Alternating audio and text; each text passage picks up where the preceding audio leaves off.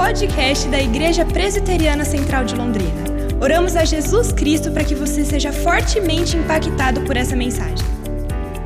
Irmãos, vamos abrir a palavra de Deus agora. Convido você para abrir Atos, o único livro histórico do Novo Testamento, Atos, capítulo 4. Nós acabamos de ler Atos, nós estamos lendo todo dia, a maioria das vezes eu, eu leio com a Wanda. Ah, quando o horário não bate, ela lê um horário, eu leio outro, mas nós acabamos de ler Atos dos Apóstolos e estamos lendo Apocalipse agora por causa desse contexto mundial. E lendo, irmãos, Atos, quando lê a Bíblia, você vai encontrando textos que falam ao seu coração. E quando eu li o capítulo 4, eu me fui tocado mais uma vez por esse homem chamado José por José, que está em, em Atos, capítulo 4. Só que depois recebeu um sobrenome, os apóstolos deram o nome dele de Barnabé. José Barnabé é o nome dele. Eu quero ler esse texto com os irmãos. Começando com o versículo 32, Atos 4, 32. Atos 4, 32. Da multidão dos que creram era um coração e a alma. Ninguém considerava exclusivamente sua nenhuma das coisas que possuía. Tudo, porém, lhes era comum. Com grande poder, os apóstolos davam testemunho da ressurreição do Senhor Jesus. E em todos eles havia abundante graça. Pois nenhum necessitado havia entre eles, porquanto os que possuíam terras ou casas vendendo-as, trazia os valores correspondentes e depositava aos pés dos apóstolos. Então se distribuía qualquer um à medida que alguém tinha necessidade. José, a quem os apóstolos deram o nome de Barnabé, que quer dizer filho de exortação, levita natural de Chipre, como tivesse um campo, vendeu, trouxe o preço e o depositou aos pés dos apóstolos. Espírito Santo, aqui está a tua palavra. Fala conosco agora, fala começando a nossa mente e descendo ao nosso coração. Fala conosco, Espírito Santo. Traga lições, muitas delas, muitas delas conhecidas, outras não, mas lições ao nosso coração. Ministre cada um que está aqui aqueles que estão em casa, que estão em algum lugar, hotel, viajando, outro país. Abençoamos aqueles que estão sintonizados agora conosco para o entendimento desta palavra. Aceita a nossa oração em nome de Jesus. Que as palavras dos meus lábios, meditar do meu coração, seja agora agradáveis na tua presença, Deus meu, rocha minha, redentor meu. Amém e amém. Quero falar hoje sobre o seguinte tema: aprendendo com Barnabé. Aprendendo com Barnabé. Barnabé nos traz inúmeras lições, irmãos. A vida deste homem é impressionante e impactante. Primeiro, porque ele era um homem cheio do Espírito Santo. E quem tem o Espírito Santo na sua vida, você que se converteu de fato e desenvolve uma vida cristã, e tem o Espírito Santo, o Espírito Santo vai direcionando a nossa, a nossa vida. É Ele que direciona. Sem o Espírito Santo eu não seria cristão você não seria cristão. É o Espírito Santo que faz isso. Porque nós estamos muitas vezes na igreja, nós temos a religião, nós temos a tradição. Por exemplo, eu cresci na igreja evangélica. Meu bisavô era pregador do evangelho. Mas houve um dia na minha vida, quando eu era adolescente, que eu tive que fazer uma opção por Jesus. E eu fiz. Certamente é a sua história. Foi aí que o Espírito Santo, na verdade, começou a guiar a nossa vida. Assim foi a vida deste, deste homem, chamado Barnabé. Barnabé. Barnabé é semelhante a muitos outros nomes, homens, melhor dizendo, do Novo Testamento, ele teve o seu nome mudado. Antes era José e foi mudado para Barnabé. O texto diz, Lucas diz, nessa versão da revista atualizada, que ele recebeu um sobrenome de Barnabé. Como outros Novos Testamentos, você se lembra? Por exemplo, Mateus não era Mateus, Mateus ele era Levi. Quando ele não era crente, ele era Levi. Ele era coletor. Ele recebeu o novo nome que foi de Mateus. Pedro não era Pedro, ele era Cefas. Depois virou Simão, Simão Pedro. E muitos outros nomes no Novo Testamento, como no Velho Testamento. Você se lembra que Abraão pai de multidões, ele não tinha esse nome antes, ele era Abrão, quando ele saiu de Ur dos Caldeus. Então, isso é muito comum, era muito comum nessa cultura é, do Velho Testamento e que passou para, o, para os primeiros séculos, com muitas tradições, no começo da igreja primitiva, a igreja da qual Barnabé fez parte que marcou a sua presença. Ele era de Chipre, uma ilha no sul da Turquia.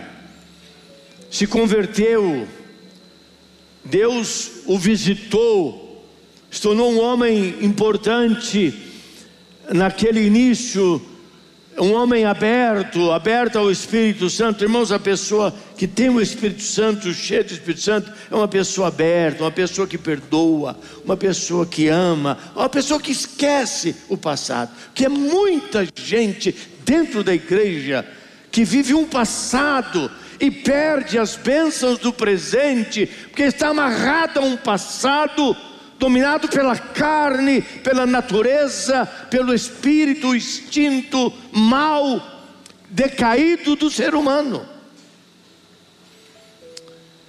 E esse homem foi considerado apóstolo, Clemente, grande, um dos pais da igreja. Diz que ele que escreveu o livro de Hebreus.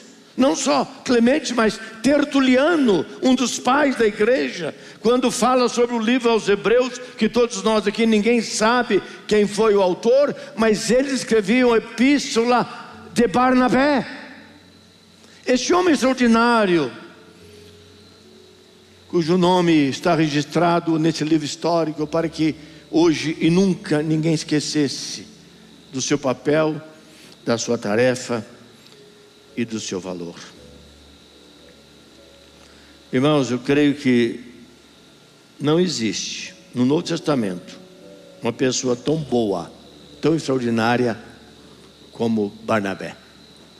Quando estudamos a vida dele, nós vamos encontrar indícios, princípios extraordinários de um homem inteiramente transformado, abençoado, tocado, ungido pelo Espírito Santo de Deus. O seu novo nome, irmãos, revela muito. O seu novo nome, ele significa encorajador. Ele foi então essa pessoa que diante do caos ele via a beleza, as oportunidades.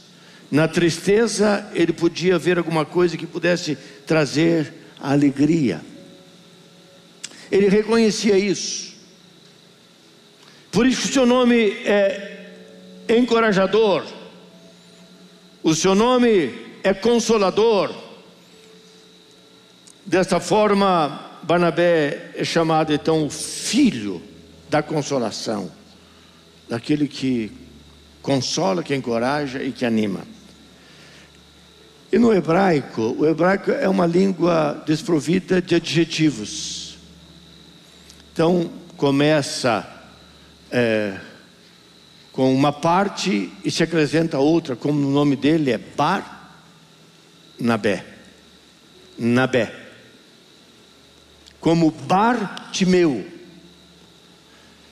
E na verdade, Nabé é uma palavra importante, ela significa paráclesis, que tem a sua raiz, outra palavra grega chamada, é chamada Paráclitos, que quer dizer, na verdade, consolador no original. E Jesus, ele usa até essa expressão, consolador, para se referir ao Espírito Santo. Quando ele disse em João, no capítulo 14, que ele subiria aos céus, mas ele, enviaria o Paráclito, o Consolador, que é o Espírito Santo. Este homem é quem é Barnabé. Este é um homem que tem muitas lições para nos ensinar. E eu quero destacar aqui, irmãos, eh, nesta manhã, eh, apenas duas lições. A primeira lição do que podemos aprender com Barnabé é que Barnabé era um homem que tinha prazer em servir. O que, que nós aprendemos com ele? O que, que nós aprendemos com Barnabé? Primeira lição: ele tinha prazer em servir. Nós vivemos numa época, irmãos, que o individualismo cresce galopantemente. Na verdade, não só o individualismo, mas você, talvez você sinta como eu. O amor, o amor realmente está esfriando. As pessoas não são mais iguais, nem na família, nem na família. Seus parentes estão cada mais, cada vez mais distantes. Alguém tem que fazer um esforço tremendo para voltar a agrupar a família. Eu recordo quando meus tios, nas férias deles, em São Paulo, os irmãos da minha mãe, os irmãos do meu pai, faziam uma viagem de mil quilômetros para visitar o irmão mais velho, que era meu pai, está com a gente. Hoje ninguém mais faz isso. Nós usamos o parente para fazer um favor. Fazer um favor. Como hoje o pessoal faz muito com político. Está aqui o deputado federal Felipe Barros, né, Felipe? O pessoal vai no deputado para pedir um favor. Não vai lá para dar um abraço ao deputado, não. Vou, olha, eu tenho uma situação tal, etc. Então, muitas vezes a família se reúne assim, mas aquela coisa de visitar a família nas férias está acabando. Então, nós, como igreja, o povo de Deus, a eclesia, que é a igreja de Cristo, irmãos, nós temos que aprender muito com Barnabé e desenvolver isso aqui, essa unidade, fazer um culto alegre é, criar situações como nós sempre criamos, e o Hermes continua criando aqui nessa igreja, oportunidade de estarmos juntos, a importância da célula. Quando a célula senta, come, irmão, isso é precioso. Porque nas igrejas que não existem essas coisas, o povo mal se vê, ninguém se conhece, e muito menos o pastor. Eu recebi um áudio esses dias de uma irmã de Curitibana, nasceu e criou os pais, e pai era médico lá, etc. A conheci através, quando procurava um imóvel para alugar. E para todo mundo que eu conheço Curitiba, não tem gente. Eu, eu fui plantar uma igreja, eu e a Wanda, sabendo de uma outra pessoa daqui que estava morando em Curitiba, sem ninguém. Éramos quatro coisas, eu, eu a Wanda, a Bíblia dela a minha no começo, e uns irmãos que nós conhecíamos. Então, para todo mundo, no momento, num contexto, para não ser careta, cafona, ou, ou, legalista, ou radical, ou fanático, eu introduzo o que, o que eu sou, o que eu creio, e convido essa pessoa. Demorou uns quatro, cinco meses.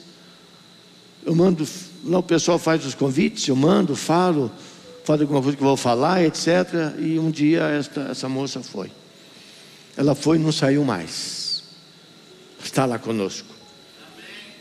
E agora em ato de gratidão, ela mandou um áudio que eu fiquei impressionado, longo, dizendo o seguinte: Eu tinha desistido da igreja, Pastor Osni, eu tinha desistido da igreja. Parece que Curitiba, pela tradição, o tamanho da cidade, o pastor só, só vai, prega e vai embora, e ninguém conhece. Você quer falar com o pastor, tem que marcar um horário, né? E você, você vai para o hospital, ninguém sabe, ninguém te visita, etc. Acho que essa é cultura lá, não sei. Estou conhecendo agora, estou aprendendo agora, porque eu sou diferente. Né? Quando cheguei aqui em Londrina, irmãos, eu visitei todo mundo, eu fui na casa de todo mundo. Era uma igreja pequena. Eu fui na casa de todo mundo, eu, eu conhecia as pessoas, sabia onde elas moravam. Chamei uma, todas elas pelo nome. Eu sou assim, sou assim até hoje. Vou continuar assim aonde eu for. Quando eu morei nos Estados Unidos, fomos morar lá para estudar.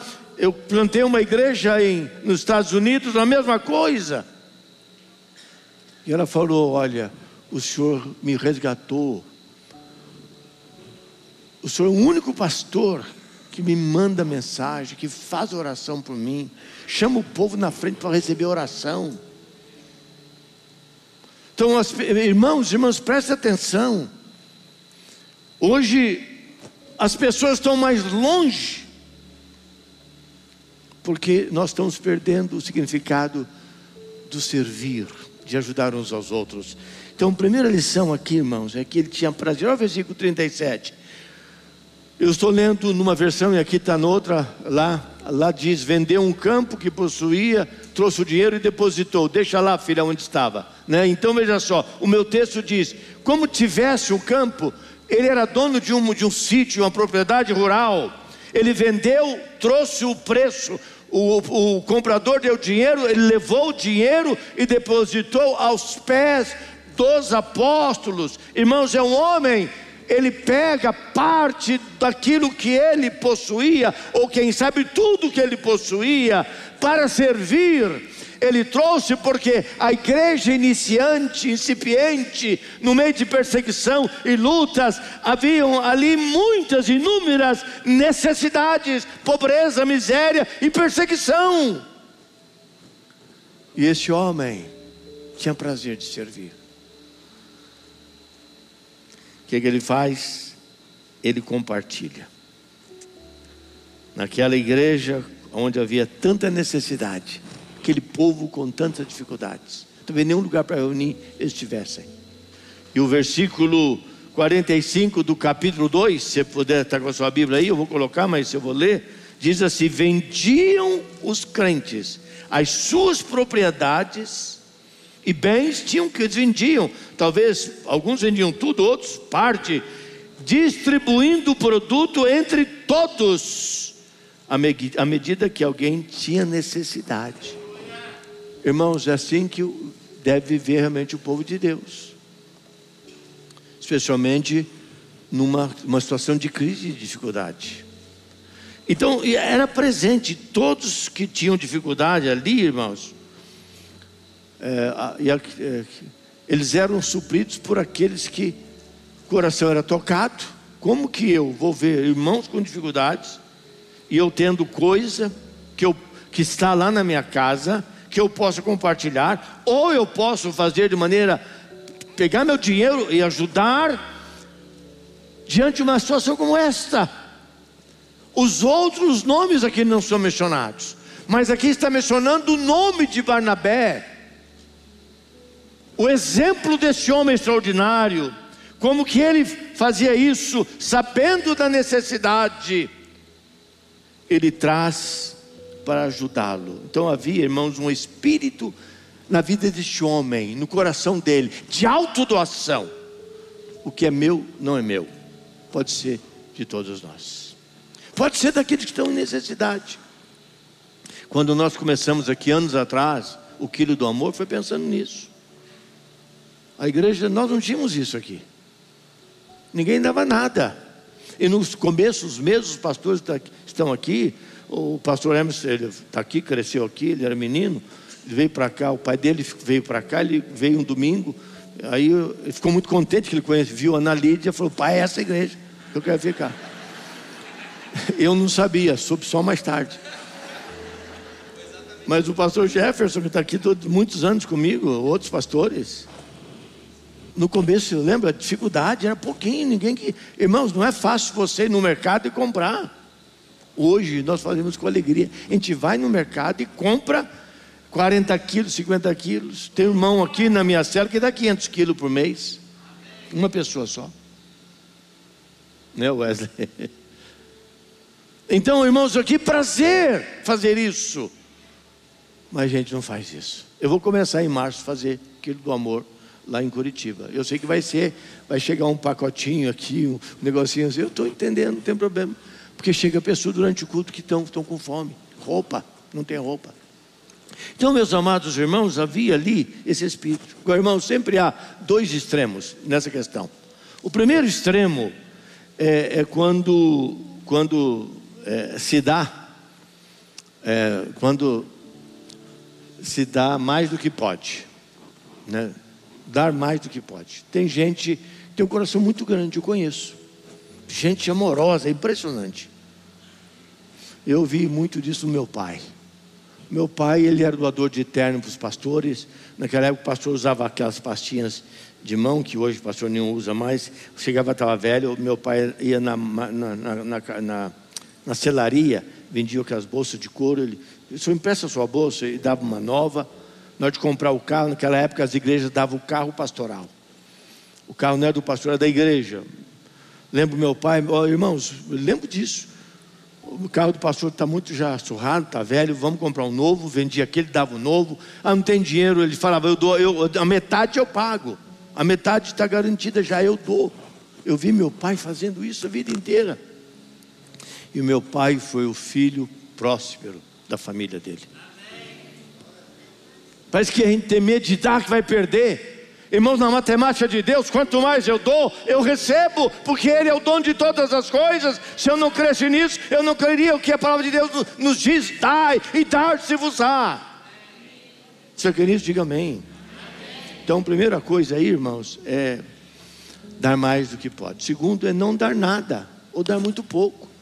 Do outro lado, conheço gente, irmãos, que sinceramente, parece que nasceu com a mão amarrada e continua. Não sei como casou. Acho que quando anda com a mulher e anda com a mão assim, a mulher pega no, no, no pulso do cara. Não dá nada, miserável.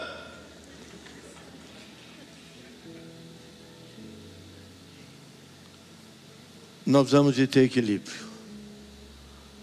É bom dar. Quem dá é abençoado.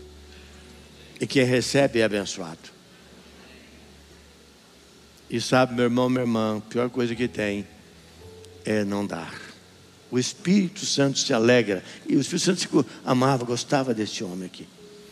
Porque ele tinha um coração aberto, ele gostava de dar.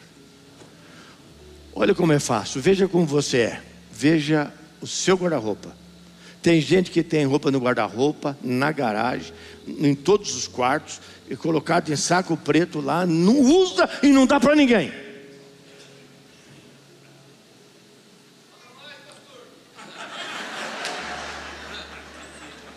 Essa é a manhã que esse homem, inspirado por Deus, que deixou um exemplo, porque nós falamos é pelo exemplo, nós lideramos é pelo exemplo, não é só no blá blá blá. Que Deus, irmãos, o Espírito Santo possa nos mover aqui. Deus quer te dar mais, mas você precisa desapegar. Deus quer fazer muito mais na sua vida. Olha para Barnabé coisa maravilhosa na vida deste homem.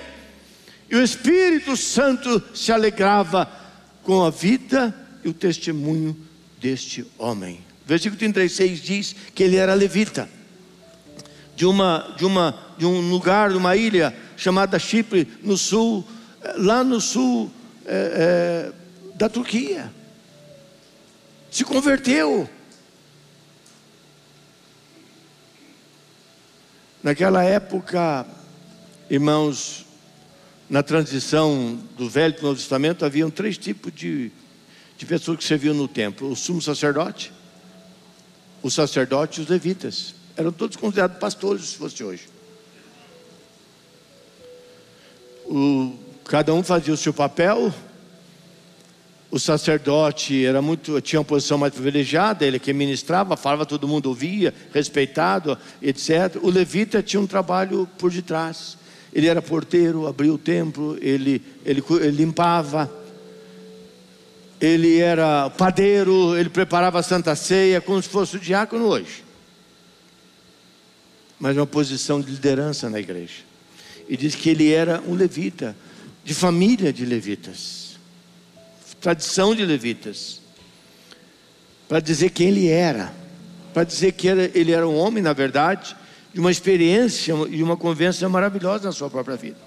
Na época de Davi, os levitas eram músicos, eles tocavam e cantavam e adoravam.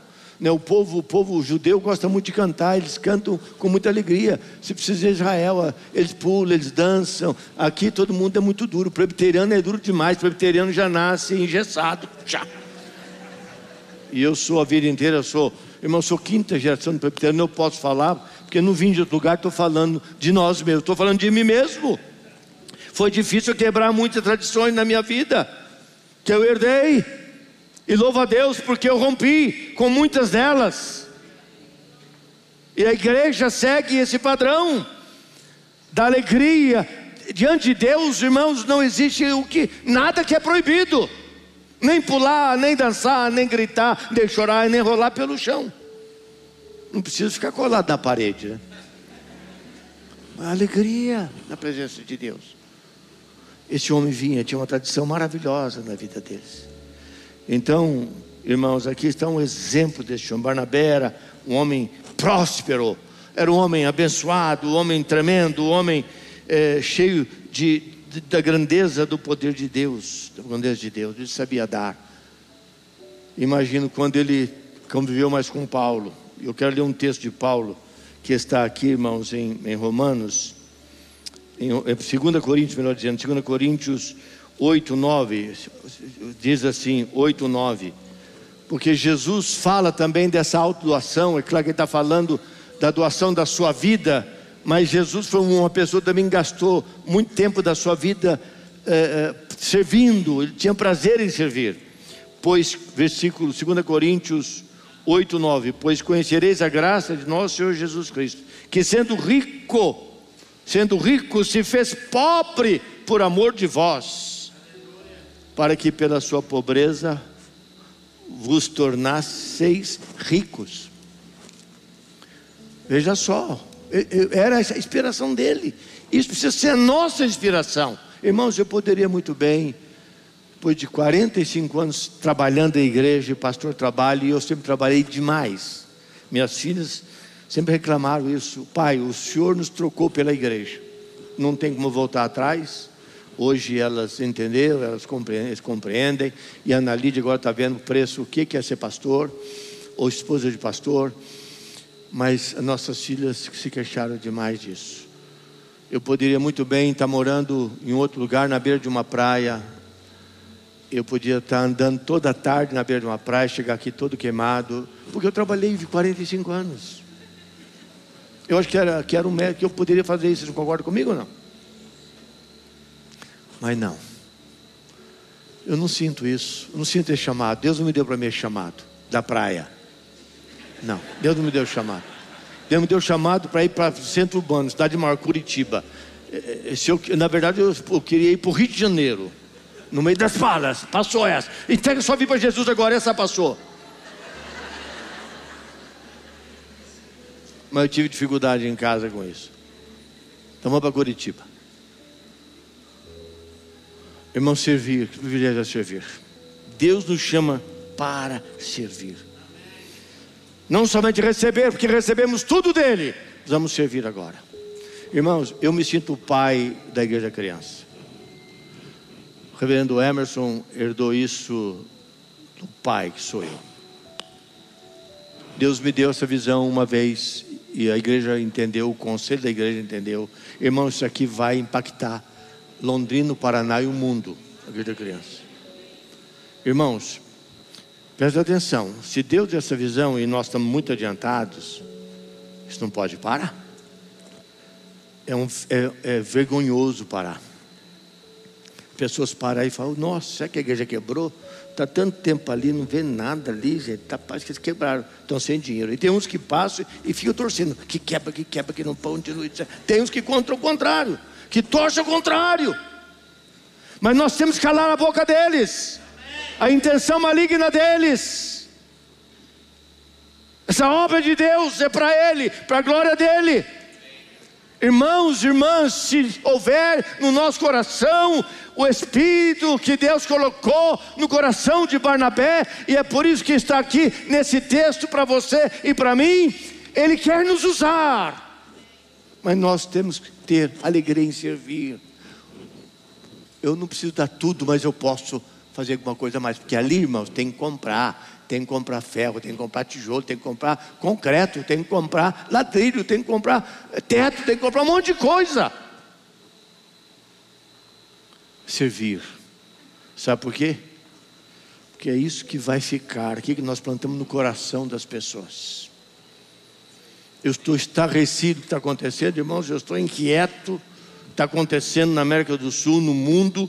O Brasil é o último país que ainda tem democracia por causa de Jair Bolsonaro, que não já era comunismo aqui no Brasil. Eu vi agora a determinação que está acontecendo no Chile, irmãos. Eu fui umas dez vezes ao Chile. Nós, através da igreja Redeemer com Terry Garga, plantamos várias igrejas, colocamos muitos dólares em, na cidade é, é, de Santiago e outras cidades do Chile eu ia lá, ficava encantado com a prosperidade daquele país, desse tamanhozinho. Mas agora entrou um governo, porque o povo bom de direita ficou em casa dormindo. E os de esquerda, eles são sagazes, eles têm uma fome, eles acreditam naquilo que passaram para eles. O que aconteceu? Elegeram um presidente de esquerda e agora as propriedades estão sendo declaradas agora públicas. Todo mundo está perdendo o que tem. As grandes empresas do Chile produzem muito cobre. Está virando tudo do governo. O governo vai ser dono de tudo e vai te dar um dinheirinho para você viver, para você não morrer de fome.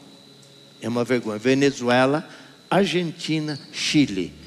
E se você ficar acomodado de eleição e não votar, você ficar aí, irmão, falando que na igreja não pode falar de política, você vai viver isso aqui. A coisa é mais grave do que nós imaginamos. Nós estamos diante de um ano de eleição. Tudo que nós temos hoje, amanhã, pode ser nada seu mais. Irmãos, vamos investir no reino de Deus, porque daí é para Deus e Deus vai cuidar da gente. Amém? Deus vai cuidar daquilo que é dele. Mas eu prefiro que Deus me cuide num país de democracia. Eu prefiro que Deus cuide de mim num país diferente. Num país de princípios, num país de leis, num país honesto, que não há corrupção, como não tem havido corrupção nessa nação. Está aqui o deputado Felipe Barros, que faz parte é, do novo Brasil. O que vai acontecer daqui para frente. Meu irmão, meu irmão, cuidado. Você pode fazer mais. Olha Barnabé, você pode fazer mais. Cada um de nós aqui pode fazer mais. Eu me recordo, irmãos, fazendo a torre de adoração. Toda obra, se você começa, nós calculamos, o irmão engenheiro calculou, mas na metade aquele dinheiro acabou. Eu pedi aqui, porque nesses anos todos, mas nós estamos aqui, nós demos para pagar isso aqui. Tudo que está aqui foi, foi esforço de cada um de nós. Muitos já morreram, mas ele deixou o legado aqui. Você está chegando aqui agora, você tem que engajar para fazer isso aqui maior. A igreja da criança está aí diante de nós. Chegou uma hora que eu falei, irmãos, nós precisamos, vamos colocar elevador ali, precisamos refazer o projeto, tem que expandir melhor. E arrependo porque não fiz mais alto aquela torre de, uh, de oração. Porque quando você vê, assim, eu pensei que fosse ficar mais alto, ainda ficou baixa no meu gosto, que fosse mais alto. E um dia uma irmã chegou com um envelope, aqui, logo depois do culto, pegou o envelope, veio o envelope. O senhor falou domingo passado. Fiquei a semana inteira pensando que o senhor falou, expressando com o meu coração. Eu quero ajudar a torre. Entregou o envelope. Eu abri. Quando eu abri, eu achei muito dinheiro. Porque é uma pessoa, vive bem, mas eu não imaginei que podia dar uma oferta daquele tamanho. Falei, irmão, acho que você errou, irmã, aqui. Eu acho que é mil reais que você está dando. E não dez mil. Falei, não, Venusi, é dez mil reais. Eu estava com o dinheiro na poupança, eu fui na poupança, eu, o Espírito Santo mandou eu entregar esse dinheiro. É para a obra da torre de oração. Aleluia! Deus faz isso. Todos nós aqui, irmãos e irmãs, podemos fazer melhor. Seu querido, diga amém. Podemos fazer melhor. E se você, infelizmente, que me ouve aqui, você tem tido dificuldade nessa área, meu irmão, minha irmã, você tem que repensar muito isso. O povo que trabalhou a vida inteira lá no Chile para juntar bens, vai perder tudo, está perdendo tudo Na Venezuela perdeu tudo. Os venezuelanos que foram embora para os Estados Unidos levaram o que puderam porque quando isso acontece, ninguém quer comprar o que você tem. Fica tudo para o governo. É tudo privatizado. Não, é tudo, não é privatizado, é, é, é tudo do governo, tomado. Estatizado. Enquanto há tempo, vamos servir a Deus. Quer diga amém. Mas uma segunda lição, irmãos, aqui eu vejo aqui nesse texto, tem que ser breve, porque esse relógio aqui é meu inimigo, sabe? Começa a contar a história, não tem jeito. Barnabé foi um homem, irmãos, que tinha visão e discernimento. Um homem que tinha visão e discernimento. O capítulo 9, eu vou ser bem breve aqui, o capítulo 9 fala sobre isso. Veja só por quê. Porque Barnabé, irmãos, conheceu um homem chamado Paulo. Paulo ele era um perseguidor da igreja, um perseguidor da igreja, mas é, se converteu, se converteu. Esse Barnabé cria na experiência da, do toque do Espírito Santo na vida da pessoa e diz assim, versículo 26: Tendo chegado a Jerusalém, procurou juntar-se com os discípulos. Todos, porém, o temiam. Paulo chegou lá para dizer: Ó, eu, eu, eu faço parte agora, eu sou do mesmo grupo, sou do mesmo partido aqui, o de Jesus. Eles temiam, não acreditando que ele fosse discípulo. Mas Barnabé, que foi com ele, tomou consigo, levou-o aos apóstolos e contou-lhes como Paulo vira o Senhor no caminho de Damasco e que este lhe falara e como em Damasco pregara ousadamente em nome de Jesus. Estava com eles em Jerusalém, entrando e saindo pregando ousadamente em nome de Jesus. O que, que Barnabé faz aqui, irmãos? Barnabé é um homem de visão. Barnabé conheceu Paulo, conheceu esse Saulo. Uma pessoa que poucos conversam viu que ele era um homem que tinha um grande potencial. Vamos para os apóstolos e você vai se tornar um grande líder. Barnabé era o grande líder naquela época. E agora o que, que ele faz? Pela visão que ele, que ele percebeu de Paulo, ele abre o caminho para Paulo, defende, ele disse para os apóstolos: Eu sou responsável pela vida desse homem, eu acredito na conversão dele, creio na sua experiência de salvação, e eu fico responsável se alguma coisa errada ele realizar, eu pagarei eu mesmo por eles, por ele. Se tornou, na verdade, o discipulador, o pai, o mentor de, Barnabé, eh, de Paulo. E nós sabemos, e eu não vou não tenho tempo aqui para irmãos dizer o que aconteceu com Paulo, aquelas barreiras caíram, o Barnabé nós conhecemos, é um homem sério, ele não falaria isso se não conhecesse esse tal é, de Paulo. Vamos acolhê-lo, vamos abrir portas, porque se não fosse Barnabé, o que teria acontecido na vida de Paulo? Talvez ele teria ficado preso e até morto muito antes em Jerusalém. Mas Deus deu a ele, irmãos, uma visão extraordinária, um discernimento. Isso é algo que Deus quer dar a cada um de nós diante dos dias que nós vivemos, do tempo que nós estamos vivendo. Deus levantou Barnabé, Deus levantou Paulo e deu este homem o que muitos de nós necessitamos, até para vivermos o Evangelho, para fazer a obra de Deus. Nós não fazemos sem visão e sem discernimento. O que Deus quer nos fazer, onde Deus quer nos levar. Eu cheguei em Curitiba na fé, juntamente com a Wanda. Graças a Deus, nós estamos reunindo lá 45, 50 pessoas. Eu teve até mais um pouco. É um processo. É um processo. Há muita gente para ser salva naquela cidade. Há muita gente machucada naquela cidade. Há muita gente desigrejada naquela cidade. Há muita gente sem esperança naquela cidade. Como em Londrina também. E Deus quer é, aprimorar em nós, irmãos, estes dons que Deus deu a Barnabé. Deus, na verdade, confiou neste homem. E Barnabé confiou num homem que todos duvidaram. Barnabé defendeu aquele que muitos queriam condenar. Porque Barnabé aprendeu com o próprio Senhor Jesus Cristo. Barnabé começou a fazer o que Cristo havia feito. Ele se espelhava em Jesus Cristo. E se, assim tem que ser a nossa vida, irmãos. Em quem nós nos espelhamos? Onde está a fonte da nossa motivação da vida? Em quem? No sistema político? Em Karl Marx?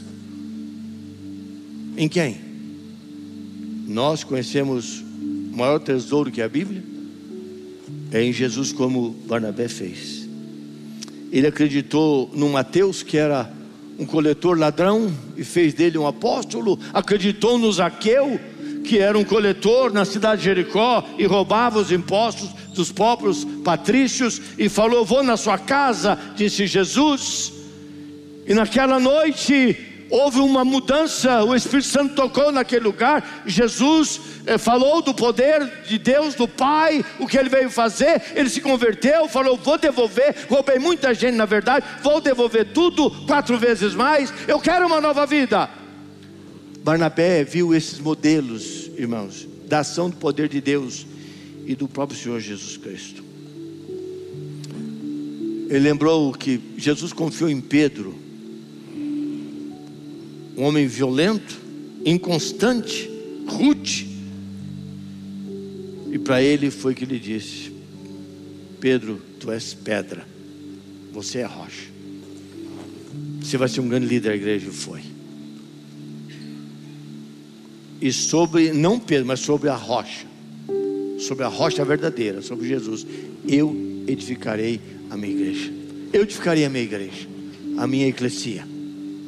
Eu vou edificar um povo forte que vai contaminar o mundo com a mensagem do Evangelho.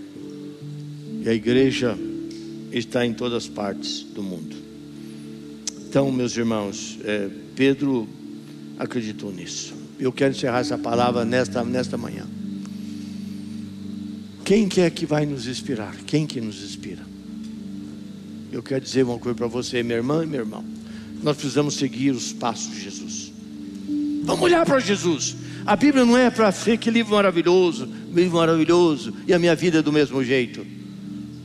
Que texto tremendo, maravilhoso. Que sermão maravilhoso, continua do mesmo jeito amanhã, segunda, terça e quarta. Nossa, que coisa maravilhosa na célula, continua do mesmo jeito. Então, nós precisamos seguir os passos de Cristo, precisamos imitar Barnabé, todos nós precisamos, irmãos, de uma transformação na nossa vida daqui para frente. E quero encerrar, eu quero ler isso aqui, irmãos. Estava lendo recentemente um artigo, na verdade, é uma tradução, diz que um banqueiro tinha acabado de negar um empréstimo.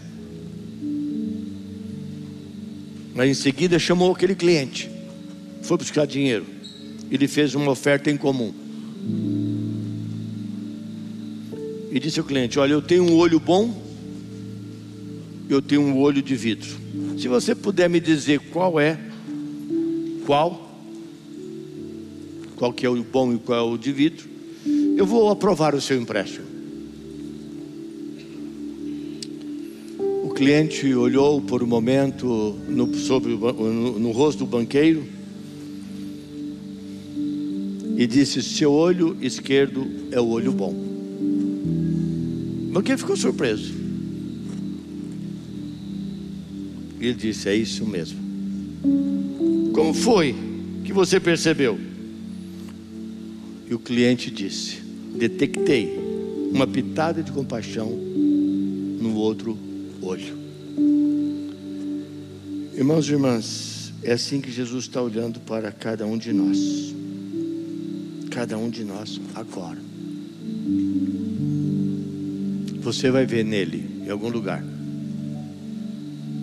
não uma pitada, mas a abundância do seu amor, da sua bondade e da sua compaixão.